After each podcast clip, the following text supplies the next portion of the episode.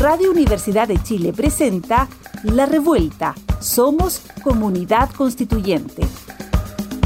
El magazine radial que celebra la escritura de la nueva constitución y propone un punto de encuentro para analizar su contingencia. Conduce Andrea Gutiérrez Vázquez junto a las opiniones de Constanza Valdés, Carolina Redondo, Daniel Urrutia y Nona Fernández.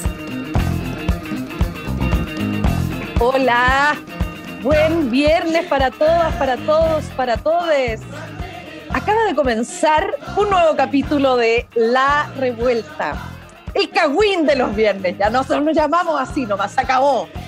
Se acabó la cuestión. Para eso hay, otro, hay otros espacios que van pormenorizadamente en cada punto. Acá nos centramos en la, en la médula de, de la Convención Constitucional y lo que está pasando con el proceso constituyente en general. Eso quiero aclarar, ¿ah? que sepan que no vamos a tener solo constituyentes en este espacio. Esto se va a abrir cada vez más, vamos a ir ampliándolo. Hemos partido con las y los y les constituyentes para que nos vayan poniendo un poco al día, pero esto va a seguir. Oye, ya, pero no estoy sola. Estoy con las panelistas de esta semana, que son este par de bellezas y portentos. Carolina Redondo, Constanza Valdés, nuestra futura diputada, por la cual nos abanderamos en este programa. No somos neutrales aquí. Eh, bienvenidas, chiquillas. Gracias. Muchas gracias. Hoy estoy con una energía impresionante yo. Eh, y nosotras igual, la tremenda presentación y bueno, gracias por estar aquí. No, no, bacán. O sea, que sabéis que yo creo que pasan tantas cosas, eh, eh, están pasando muchas cosas al mismo tiempo y la energía se difumina. Sí, desaparece. Eh, oye, voy a partir, antes que nos, nos pongamos en la conversación que está nutrida y buena para esta semana, tengo que entregar el obsequio. Teníamos una frase que le pedimos a nuestra ilustre audiencia que nos dijera quién fue la persona que dijo, detrás de cada violación a los derechos humanos hay un juez que por acción u omisión permitió dicha violación. Y esa persona que dijo esa frase la adivinó arroba flor 168888744, nuestra querida Flor, eh, que adivinó que esta frase la dijo nada más ni nada menos que nuestro panelista, el juez Daniel Urrutia, en su audiencia en la Convención Constitucional, ahí en la Comisión de Derechos Humanos. Así que, querida, te has ganado el libro El hombre del cartel. Eh, y nuestra producción se va a contactar contigo, Flor, para que se te haga llegar este maravilloso libro de la editorial Alquimia. Oye, eh, chiquillas, piénsense los temas que van a tirar en estos minutos que tenemos de conversación de nuestro panel de la semana, pero yo voy a tirar al tiro el tema a propósito de la frase, lo que pasó con Daniel. podríamos decir que tenemos una nueva sección, el escándalo de la semana. Muy original mi nombre.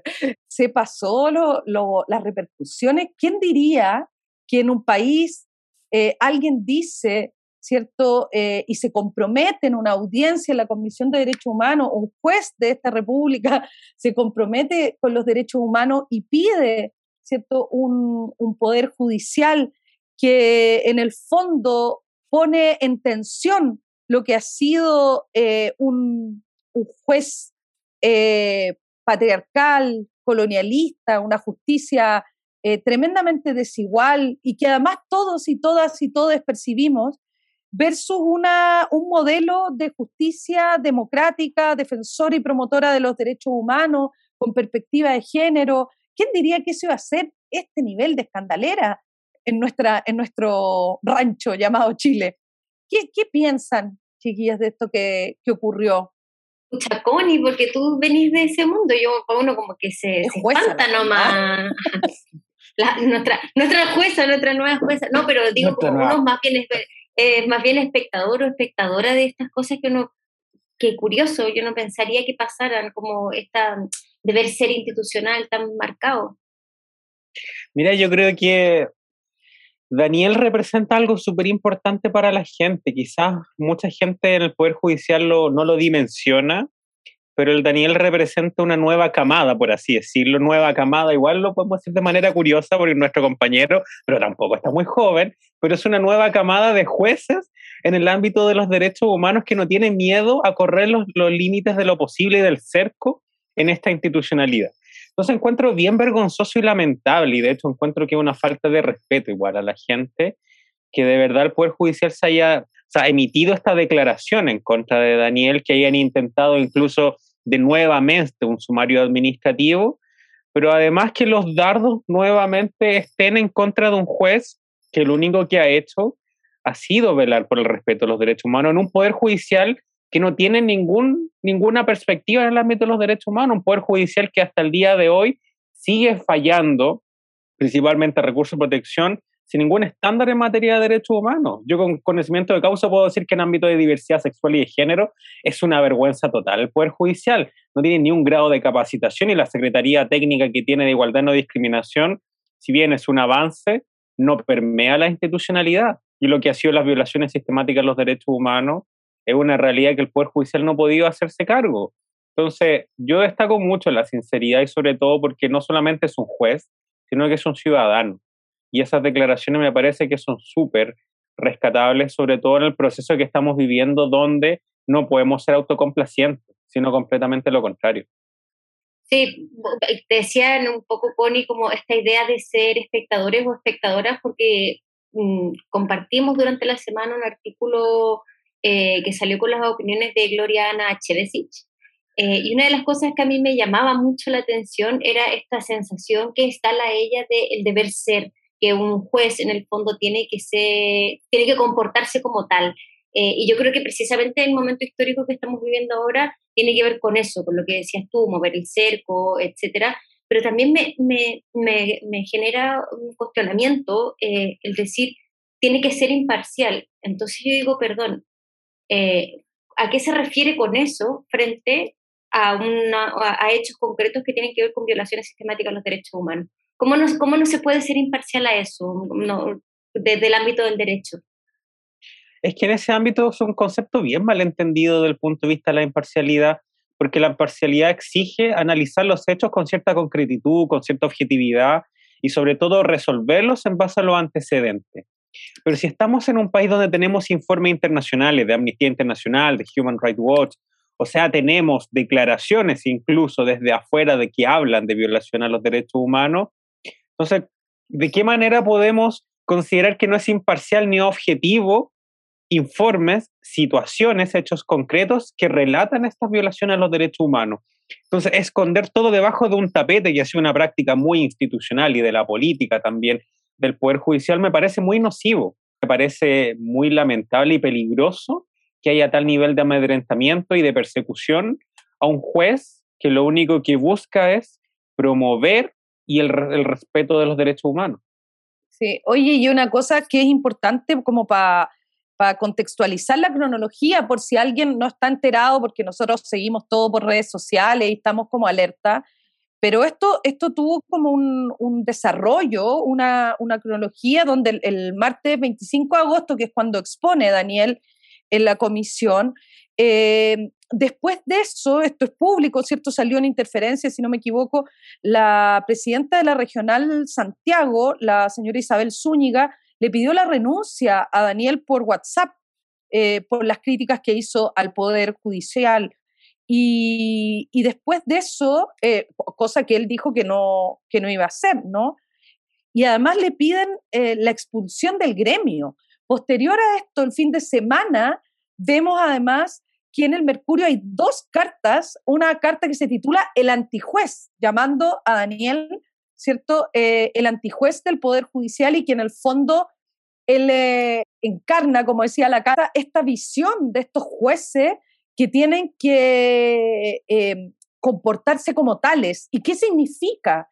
Bajo esa lógica, comportarse como este juez. Nuevamente, este juez que es servil ¿cierto?, a los más poderosos, que es servir a, una carrera donde el que elige tu ascenso justamente es quien tiene y ostenta el poder, eh, servir a la, oligarquía, ¿cierto? Es algo que todas y todos los chilenos lo dimensionan, como dice la, la Connie súper claramente, que yo no lo había visto de esa manera, pero encarna algo muy importante para las personas el ver un juez que se atreve eh, a decir esto, porque él no está, no está en una pelea contra el Poder Judicial, él está en pos de una defensa de un modelo, de un tipo de justicia que sea promotora de los derechos humanos, que tenga una perspectiva de, eh, género, que sea una, un, poder judicial democrático.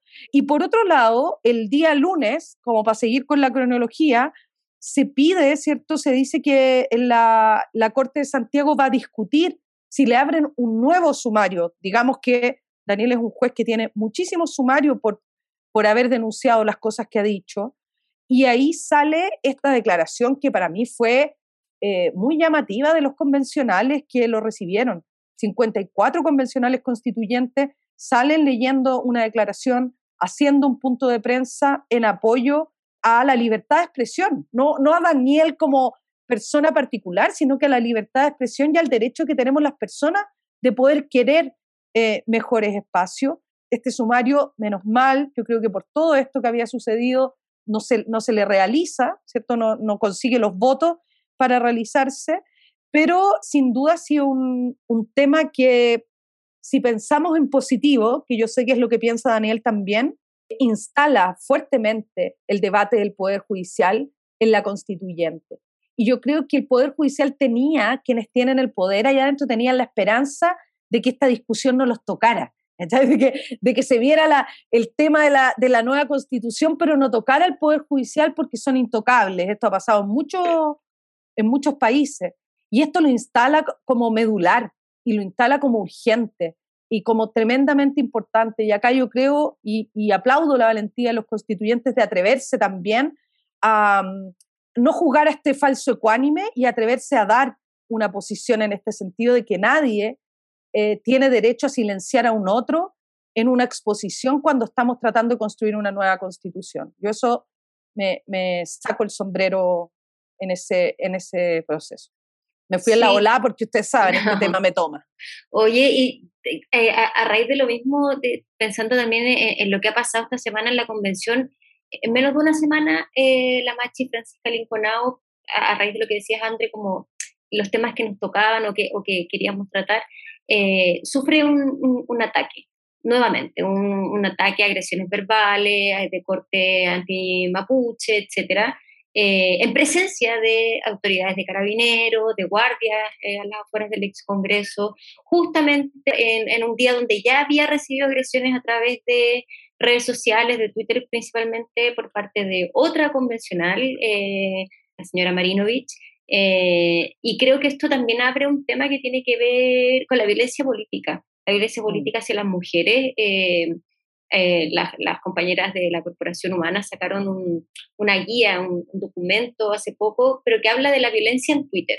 Pero yo creo que la violencia no solo ocurre en las redes sociales, creo que este espacio de, de la paridad que se dio a través de la convención abrió también un espacio para que irrumpieran muchísimas mujeres, y, pero también irrumpió eh, en la violencia hacia nosotras, eh, hacia las mujeres que han decidido también pasar y ocupar esos espacios, eh, desde las candidaturas y ahora desde estos, estos cargos, principalmente dentro de la convención. Y, y yo creo que así como hablamos de poder transformar un país, de poder escribir una nueva constitución, etcétera, eh, y parece que eso está removiendo muchos cimientos, también está removiendo estos cimientos de la violencia, del fascismo, y, y, siguen ocurriendo este tipo de cosas. La Machi estaba pidiendo protección.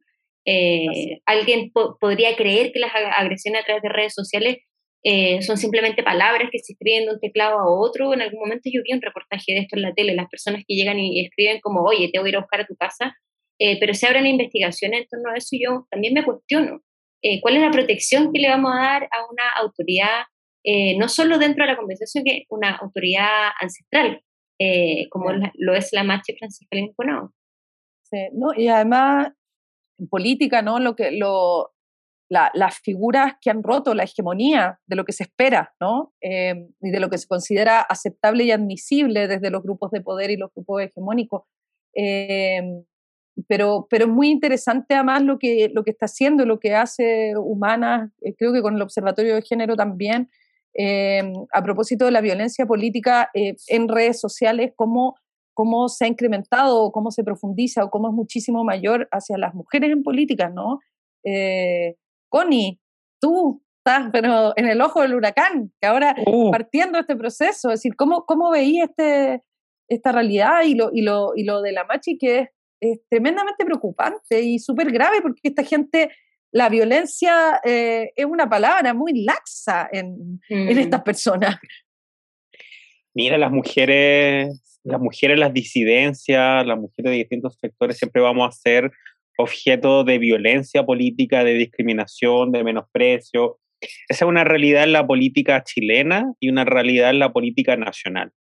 De hecho, cuando salió Elisa Loncón electa como presidenta de la convención, estaba lleno de cuestionamientos en Twitter hacia sus capacidades para ser electa como presidenta. cambio, tenemos un, un hombre cualquiera, un hombre X, que sale electo y nadie cuestiona nada. ¡Oh, qué maravilloso este hombre! ¡Oh, qué genial! Aun cuando pueda ser un hombre mediocre. De hecho, vivimos en la era del hombre mediocre en la política. Cualquier hombre dice algo de sentido común y es como, oh, candidato a todo el mundo. No, tiene que ser el próximo presidente, tiene que ser lo mejor del mundo, porque dijo algo de sentido común.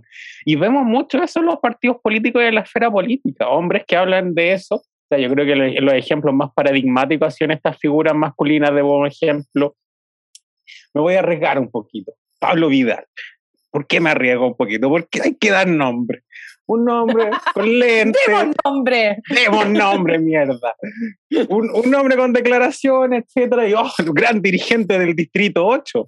Mientras hay muchas mujeres dirigentes del Distrito 8 que nunca las pescan mucho. Entonces, es un ejemplo de la, la, invisibilización y que esa invisibilización después lleva al menosprecio. Ah, esta persona no sabe nada, esta mujer, ¿por qué está acá? Las disidencias no le interesa.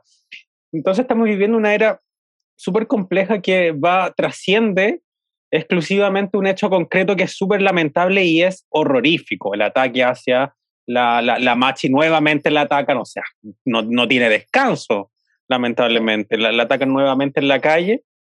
Y eso viene de una cultura política súper profunda que es una cultura patriarcal y, bueno, la sociedad un odio hacia las mujeres, hacia las disidencias, y eso probablemente quizás no lo dimensionan todavía en general muchos políticos, muchos hombres o convencionales constituyentes, donde ellos pueden darse el lujo de caminar por la calle, decir que les piden autógrafo unos que querían ser candidatos a presidente, pero en la práctica al final es un mundo de hombres, lamentablemente.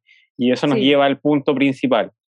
Es un, ¿Cómo sistema, podemos un sistema, es un sistema de dominación instalado que además se profundiza, ¿cierto? Cuando eh, pertenece a un pueblo originario, cuando pertenece a las disidencias, cuando esto se va eh, complejizando y agravando. Quiero decirle igual a, nuestros eh, radioescuchas que vamos a hacer un capítulo especial sobre el tema de la violencia, ¿ya? Para, para que estemos atentos y lo vamos a revisar vamos a tener ahí invitados para poder debatirlo porque nos parece que es algo que no podemos pasar tan rápido Solo quiero señalar dos cosas antes de que pasemos a nuestra, sección. Eh, es, la, es que vamos a estar muy atentos con lo que vaya pasando con el tema del informe Valech eh, y el debate y la discusión que se está sosteniendo en torno a abrir el secreto de estas declaraciones en pos de la verdad y la justicia, ¿no? Y este debate que, que ha hecho resucitar algunas eh, personas que pensábamos jubiladas. Y lo otro que es importante y es que vamos a tener muchas noticias en torno a el reglamento, porque estamos en las últimas, estamos quemando los cartuchos, ¿cierto? Para que empiece, se inicie la votación de lo que va a ser el reglamento de la Convención Constitucional en un tiempo súper récord de, de, trabajo que esperamos que vaya siendo cada vez eh, menos eh, terrible las jornadas que tienen los convencionales. Pasamos ese aviso. Oye, chiquilla, nos vamos a nuestra sección que se llama El Anuario de la Semana. El anuario, el anuario. Oye, el anuario ha sido un éxito. Hermoso. la gente, es cahuinera. La gente le gusta saber, le gusta saber cosas y le gusta saber como la, la, el detalle sabroso, el detalle sabroso. Esta semana tenemos a me, me ponen problemas con los mira, en este programa. Mira, Andrea, no me hubiese gustado ser la profesora de este constituyente, porque imagínate el apellido. Le han dicho de todo este pobre. Eh, Manuel Woldarski González, constituyente del Distrito 10, eh, independiente, era de la lista del pueblo, pero ahora, como saben, dejó de existir la lista del pueblo y se llaman constituyentes del pueblo, una cosa así. Pueblo constituyente. pueblo constituyente, eso. Gracias, coño. Eh, pueblo constituyente. El señor Woldatsky tiene 37 años, mira, es una edad, casi todos están más o menos por la misma edad ¿ah? de los que hemos visto, a tener que cambiar el target. Es abogado, defensor de los derechos humanos, eso se, sabe, eh, un hombre ahí en la calle, además defendiendo los derechos humanos, divulgador jurídico, músico eh, y viceactivista independiente de partidos políticos, no de dependiente de los chantelli ex alumno del Liceo de Aplicación, una vez titulado, se propuso llevar el derecho a palabras simples para que todos pudieran entenderlo, especialmente los trabajadores, y, se, y declara que el derecho al trabajo es su derecho humano favorito. Así comenzó su, su, cruzada como divulgador jurídico y desde el 18 de octubre de 2019 comenzó a trabajar como defensor de derechos humanos en el contexto de las manifestaciones, donde lo vimos ahí muchas veces, y en cuanto se anunció que habría plebiscito constitucional, se propuso instalar los derechos humanos como base de la nueva constitución. Debo decir que a mí me tocó topármelo ahí en la campaña en el Distrito 10, una persona súper agradable, de buen trato, me elogiaba mi teñido de pelo que ya está en extinción. Em, así que, chiquillas, ¿qué más podemos decir de Manuel Woldarski? Bueno, apodo, mano. Regalo útil, días de 48 horas. Uh. No, pues ya los constituyentes, ya pues. Me sumo a ese regalo, por favor. Frase célebre, refiriéndose a la convención. Este proceso es difícil porque tiene que ser difícil. Si nos resulta fácil, significa que algo no estamos haciendo bien. Entre, entre frase, frase célebre y eh, un, y, una, y un trabalengua. Nombre mascotas, las gatitas, las gatitas, Alfonsina y Luna. Mm. Las gatitas de Manuel. Signo. Signo y ascendente. Piscis, ascendente en Piscis. Oye, debo decir, igual que la semana pasada, harto constituyente de Piscis, pero no todos los Piscis entramos a la convención. Dígase. Oh. Lo que nunca se vio a Manuel sin hambre. está siendo difícil la convención para Manuel, le faltan horas de estar pasando hambre, una cosa, esperamos que se le mejore, que se le mejore el tiempo. Oye, eh, nuevamente el tiempo vuela, nos vamos a cerrar este primer bloque, nos vamos a comerciales y volvemos con la entrevistada de esta semana, Cristina Dorador, una constituyente que nos interesa muchísimo conocer en profundidad. Así que nos vemos. Ya volvemos. Sigue en la revuelta. Somos comunidad constituyente. Radio Universidad de Chile 102.5 FM.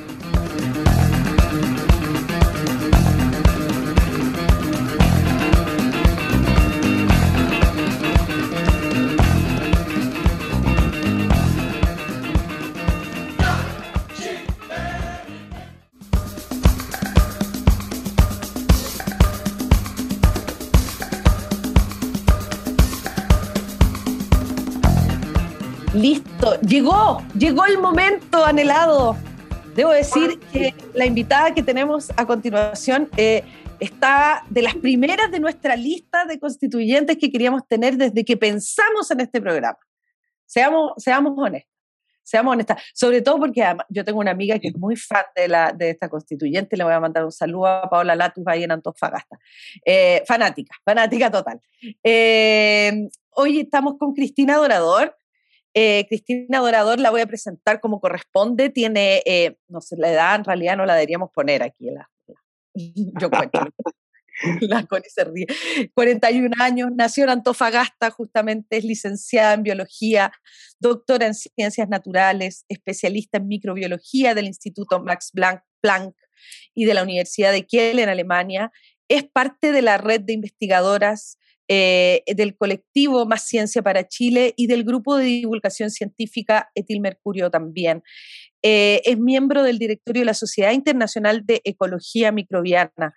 Y recordemos que hace una semana atrás, más o menos, nos enteramos que la sociedad, eh, que científicos alemanes la homenajearon a Cristina a partir de su propio trabajo, por supuesto, y los hallazgos, bautizando a un nuevo grupo de microorganismos como eh, Percolomonas doradorae, lo habré dicho bien, ahí Cristina me corrige después, que es un grupo de microorganismos eucariontes, ¿cierto? Que fue descubierto ahí en el Salar de Atacama y que forma parte del trabajo científico de Cristina. Qué importante es la llegada de, personas como Cristina Dorador al espacio político de la constituyente. ¿Cómo estás, Cristina? Primero que nada, bienvenida a la revuelta. Hola, Andrea. Eh, hola, Connie. Un gusto estar acá en la revuelta. Muchas gracias por la invitación. Estoy, bien. Cansado, ya. sí, pues lo hemos visto trabajando nosotros somos activistas del descanso de los constituyentes. Ese es nuestro, nuestro nuevo giro. Activistas por el descanso de los constituyentes, a pesar de que somos unas agradecidas de todo el trabajo que han hecho. Caro, ¿quieres partir de esta conversación? No, sí, bueno, primero decir que muchas gracias Cristina por acompañarnos, ya te hemos agradecido un montón, pero por mi parte cuando supe que, que, íbamos a poder conversar contigo, se me vinieron muchas cosas a la cabeza. Lo primero eh, tiene que ver como con todo, con todo este activismo que, que, que lleva toda la lucha medioambiental.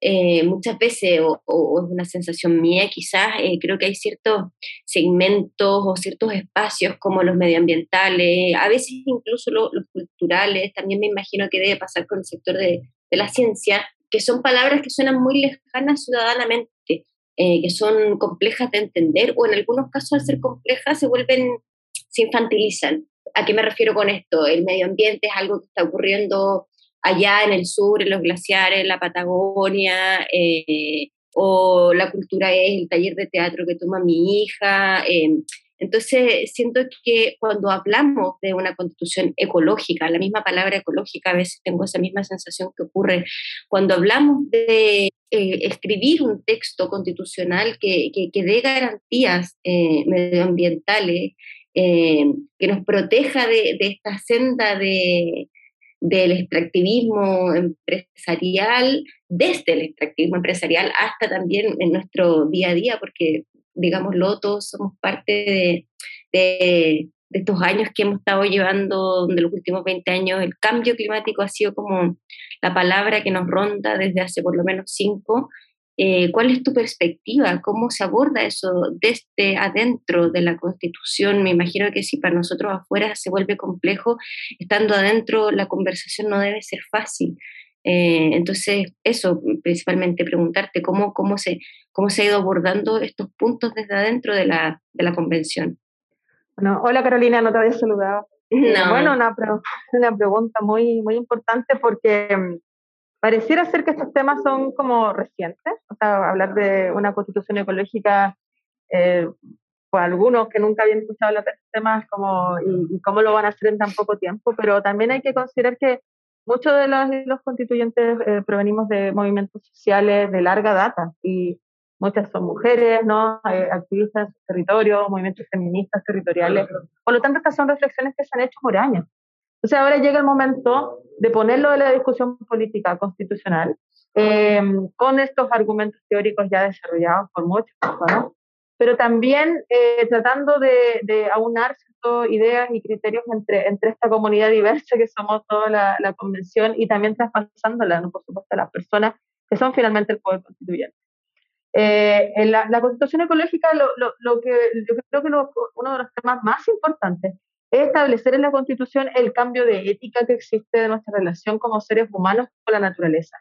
Es decir, que nosotros somos parte de la naturaleza, pareciera ser algo evidente para muchas personas, pero no lo es en la práctica, porque en la práctica nosotros nos comportamos, los seres humanos, como amos y señores del, del, del, ah, del, planeta, ¿no? Se hace lo que es lo que realmente en esta, en esta en esta, este mundo de explotación, no de explotación no solamente de la naturaleza, también de las personas, que es un tema también muy patriarcal, eh, donde después probablemente profundizamos aquello. Así que es un cambio bien, bien importante y bien profundo que se va a discutir. Ya hay una comisión destinada a aquello que se apruebe en el Pleno sobre medio ambiente, derechos a la naturaleza, bienes comunes, que claramente va a abordar estas temáticas. Y también va a estar considerado en el catálogo de derechos, los derechos a la naturaleza, que es una propuesta que también hizo la Comisión de Derechos Humanos que está trabajando.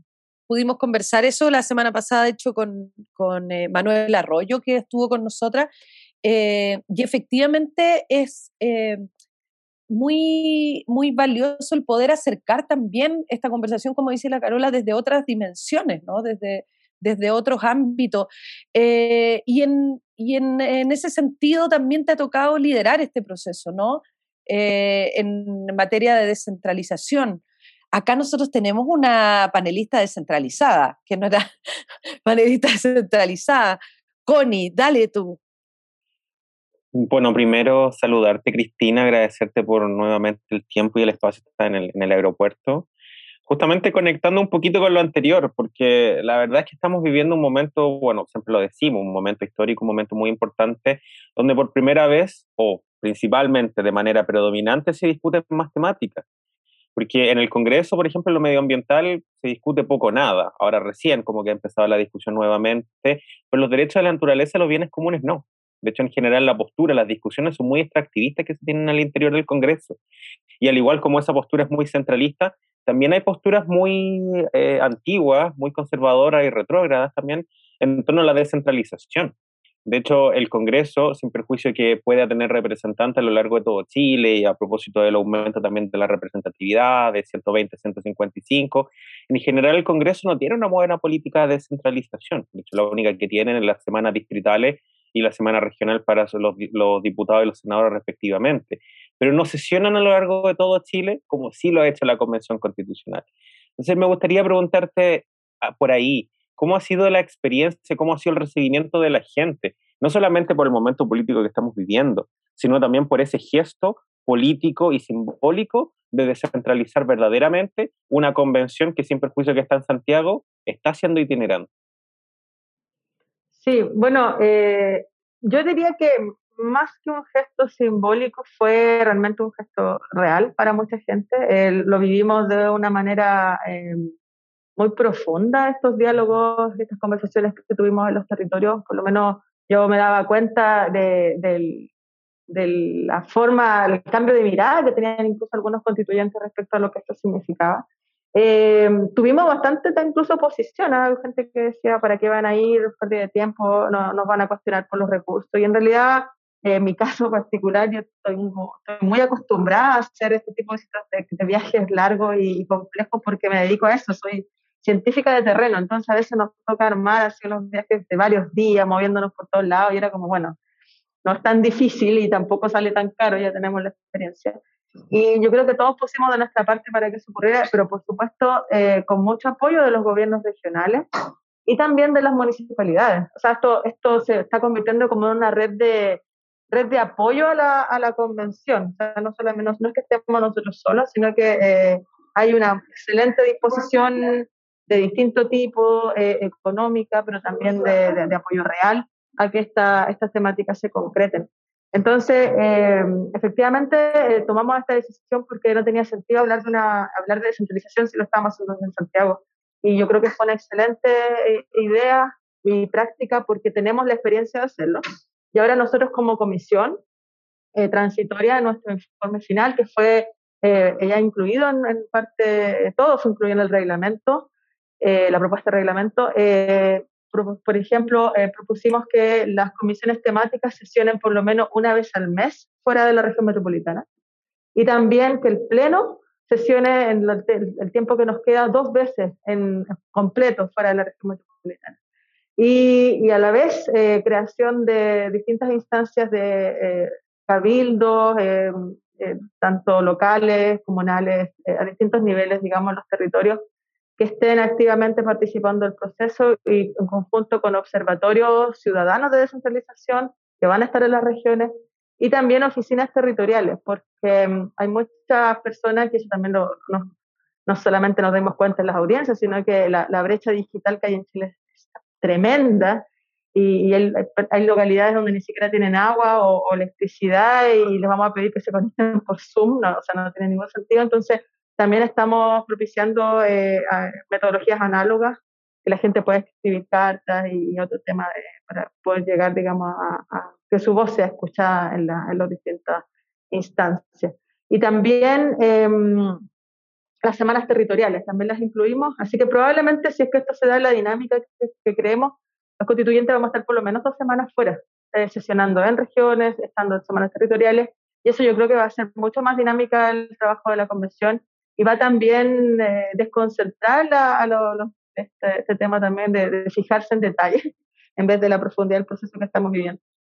Totalmente. Y además, eh, qué buena noticia em, también poder eh, revisar que efectivamente, yo creo que la, la, convención que ha venido a mostrarnos tantas cosas, ¿no? Desde, desde lo, lo, lo, simbólico, no en el sentido de no la acción, sino que lo que significaba la restitución de conversaciones que no se habían dado por años, pero también el ejercicio de una política em, eficiente en el buen sentido de la palabra, ¿no? No tecnócrata, sino que eficiente en darse plazos, cumplir los tiempos sin que eso signifique pasar a llevar eh, la escucha, el diálogo, el diálogo social que se está dando en torno ¿cierto? Eh, a la convención y con la convención en el caso de, de esta comisión. Eh, Cristina, abordamos un poco, ahora de nuevo lo tocamos de nuevo, porque si hablamos de centralización, hablamos de extractivismo, siempre estamos hablando finalmente de un sistema muy patriarcal, ¿no? De esta verticalidad centralista, de esta, lógica extractivista, ¿cierto? Que es una, una de, de, la sabiduría, del conocimiento que emerge y que está muy arraigada en el capitalismo y en el patriarcado. Eh, en ese contexto hemos visto y te leímos también en redes sociales esta semana a propósito de la nueva agresión eh, a, la, a, la, machi Francisca Linconao. Eh, hemos visto una ofensiva muy, muy grande, no es novedad para quienes hemos ejercido y ejercemos, digamos, la política desde distintos lugares, eh, el nivel de violencia ¿no? que, ha existido. Esto, em, para alguien como tú que, estaba en la política, pero activista desde las asambleas, desde las organizaciones sociales, eh, ¿cómo has visto este, este proceso? ¿Cómo lo has enfrentado también personalmente? Eh, la, la, violencia en torno al ejercicio político de las mujeres, además, que, que, son imágenes de mujeres en política que tampoco habían tomado eh, el, protagonista, el protagonismo que han tomado dentro de la constituyente. ¿Cómo ha sido este, este, este proceso para ti? Bueno, no, no, no ha sido fácil, yo creo que para ninguna. De alguna forma todas hemos sufrido algún tipo de violencia, tanto digital como de otro tipo, eh, psicológica, simbólica. Y eso, bueno, lo, hay, hay, algunos estudios que se han publicado en los últimos días de, de, redes sociales, por ejemplo. Y ahí, por ejemplo, yo aparezco como una persona que tiene más interacciones en Twitter y también discursos de odio. Yo no lo había visto porque yo, hay cosas que no, simplemente no las reviso. Eh, cuando veo, por ejemplo, la banderita al lado del nombre, ni siquiera leo lo que dice. Pero, y, y, me y vi el informe y lo leí y sentí como, como una revictimización. Entonces también hay que, hay que advertir, yo creo que en estos estudios, de que se van a, porque están escritos explícitamente los mensajes de todas las constituyentes. Y fue muy triste, en realidad. Eh, eh, ver que hay gente que, que, se puede referir así de otra persona realmente inaceptable.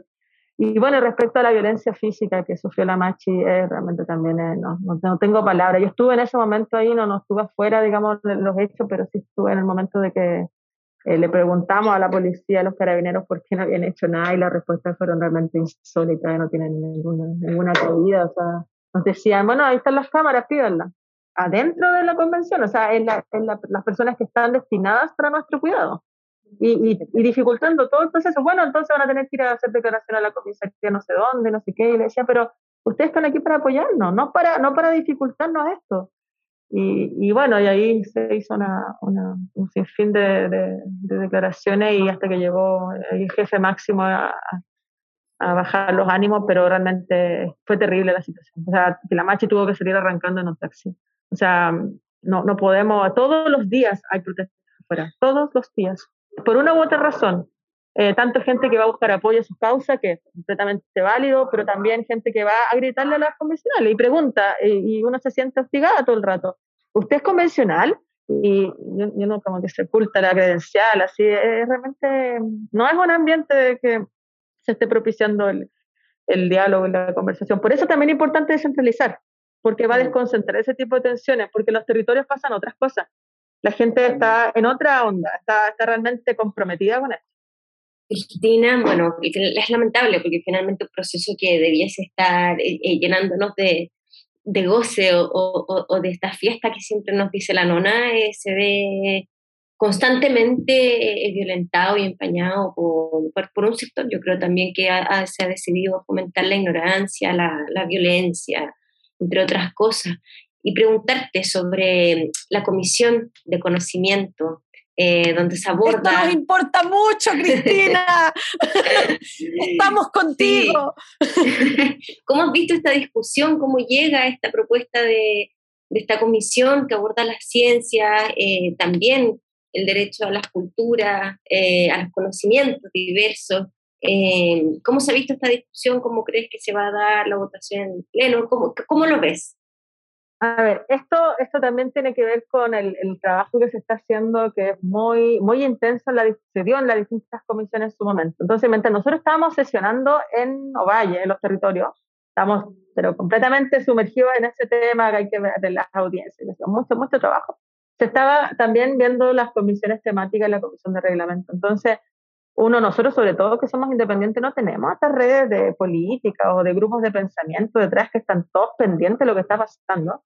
Entonces, cuando, cuando veo el borrador de la propuesta, ahí me di cuenta que no había nada respecto a conocimiento, ciencia y cultura, parecía como colgado en alguna parte, y, y sentí así como una, como una, esto no puede ser, no, no puede ser posible que, que no vayamos a discutir estos temas, y cómo es posible también que educación esté así también colgando solamente en derechos fundamentales, y, y claro que probablemente las discusiones no se abrieron en ese momento para las comisiones temáticas como pudo haber sido. Bueno, pero, pero tenemos espacios de cambio y ahí fue donde surge nuestra idea de, de presentar todas las opciones posibles para que se incluyese el conocimiento. Entonces hicimos indicaciones a los distintos artículos y además hicimos algo que fue audaz en su momento porque la comisión de reglamento había dicho en todas sus letras que no iba a aceptar más comisiones. Pero ocurrió un tema de que se fusionaron dos comisiones, las que estaban de derechos humanos, y quedó un espacio. Y nosotros habíamos sido la única, la única comisión nueva que se había propuesto en las indicaciones. Así que ahí entramos. Y además, en el texto de justificación pusimos cultura. Ahora, por supuesto, todo eso es mejorable porque lo hicimos en dos días, más entre medio con una asamblea de investigadoras e investigadores que llegaron como 300 personas, todos queriendo también aportar. Hicimos también un movimiento mediático, un hashtag conocimiento de la Constitución, y, estoy muy contenta de que se haya logrado, pero, pero ojalá no vuelva a pasar así, ¿no? que todo esté como muy a la rápida y que tengamos el tiempo de reflexión y, de hacer todos los cambios que son necesarios. Yo, yo leí la columna de ustedes donde se habla de los derechos culturales, que por supuesto hay que incluirlo, también hay temas que, vamos a, que hay que cambiar, como la propiedad intelectual, hay que darle también una vuelta, el, tema de los saberes ancestrales. O sea, hay mucho, incluso educación ya nos está preguntando si pueden ir también en la comisión, porque la educación también quedó relegada a un punto muy pequeño, siendo que es fundamental. Por lo tanto, esto se va a ir avanzando. Eh, tenemos esta semana para, para, trabajar en aquello y ya se empezaría a votar en el Pleno la semana subsiguiente.